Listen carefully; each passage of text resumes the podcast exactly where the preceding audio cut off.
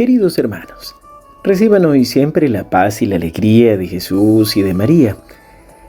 Hoy miércoles 22 de noviembre celebramos la memoria de Santa Cecilia Virgen y Mártir y se nos presenta el Evangelio de Lucas 19 del 11 al 28. Jesús dijo una parábola porque estaba cerca de Jerusalén y la gente pensaba que el reino de Dios iba a aparecer de un momento a otro. Les dijo, un hombre de familia noble fue a un país lejano para recibir la investidura real y regresar enseguida. Llamó a diez de sus servidores y le entregó cien monedas de plata a cada uno diciéndoles, háganlas producir hasta que yo vuelva. Pero sus conciudadanos lo odiaban y enviaron detrás de él una embajada encargada de decir, no queremos que éste sea nuestro rey. Al regresar, investido de la dignidad real, hizo llamar a los servidores a quienes había dado el dinero para saber lo que habían ganado cada uno. El primero se presentó y le dijo, Señor, tus cien monedas de plata han producido diez veces más. Está bien, buen servidor, le respondió, ya que ha sido fiel en tan poca cosa, recibe el gobierno de diez ciudades. Llegó el segundo y le dijo, Señor, tus cien monedas de plata han producido cinco veces más.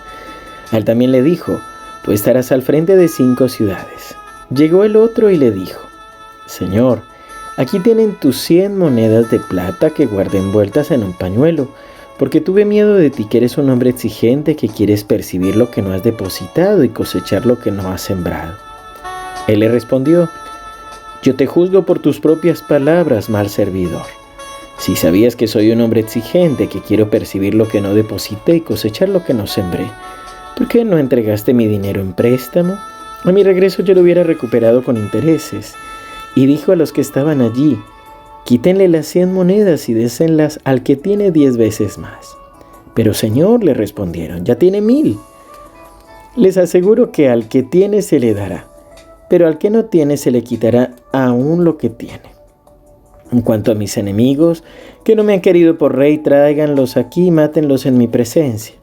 Después de haber dicho esto, Jesús siguió adelante subiendo a Jerusalén. Palabra del Señor. Gloria a ti, Señor Jesús.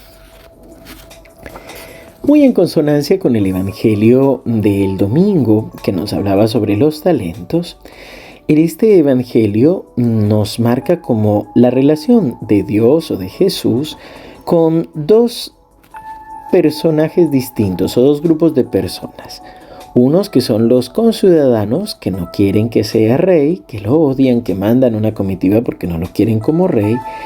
Y la otra de aquellos que son sus servidores y a quienes les da 100 monedas de plata a cada uno para que las trabajen. Aquí em, vemos como una vez más cada uno tiene que hacer el esfuerzo por multiplicar esas bendiciones que ya tiene.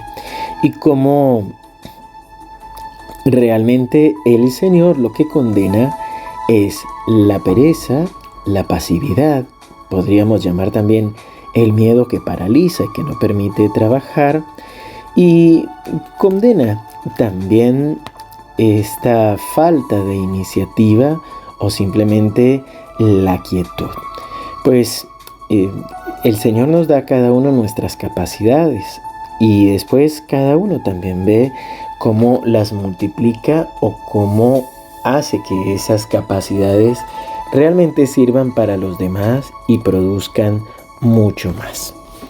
En la vida cristiana hay modos de producir. Puede ser que uno mismo haga muchas muy buenas obras o a veces puede también producirse cuando enseñamos a otros también a servir y a hacer cosas buenas. Esto, a esto es lo que nos invita el Señor. Y después, por supuesto, están estos que no quieren que llegue a ser rey y simplemente los llama eh, para arreglar cuentas.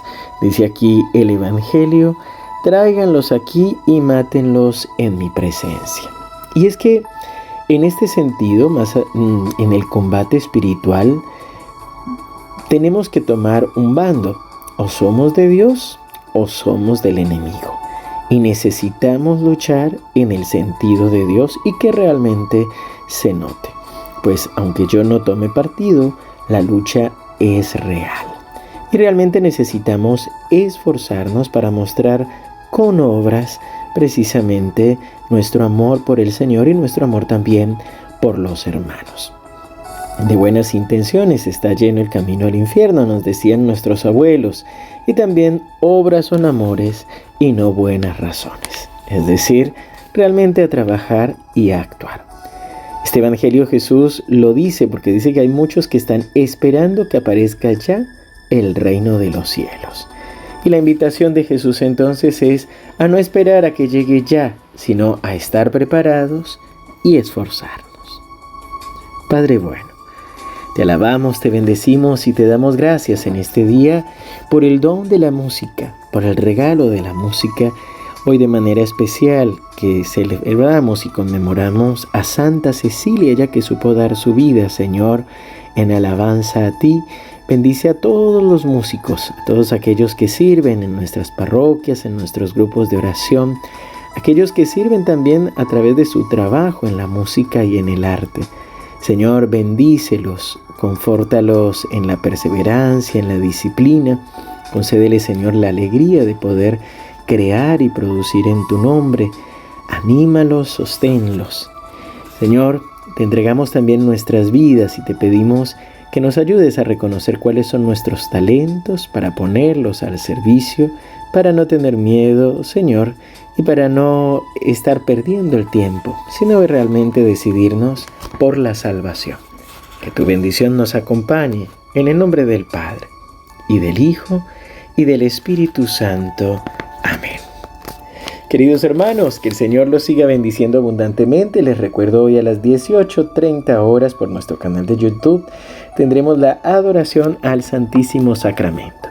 También comentarles, contarles que hoy, eh, a partir de hoy, durante varios días, creo que casi todo un mes, la, la página de la Renovación Carismática Católica de Argentina va a estar reproduciendo unas enseñanzas que se llaman Clínica para Músicos, eh, de la cual también participaremos en su momento, con diferentes temas para los ministros de música. Así que espero que también puedan acercarse a esta bendición. Y contarles que ayer he lanzado también una canción que el Señor me ha concedido componer, producir con un querido amigo Francisco y está el video ya disponible para que puedas escucharlo si todavía no lo has hecho. Me ayudes dándole me gusta y también publicándolo con tus amigos. Así que me encomiendo a tus oraciones, que todo sea para la gloria de Dios y seguimos unidos en oración.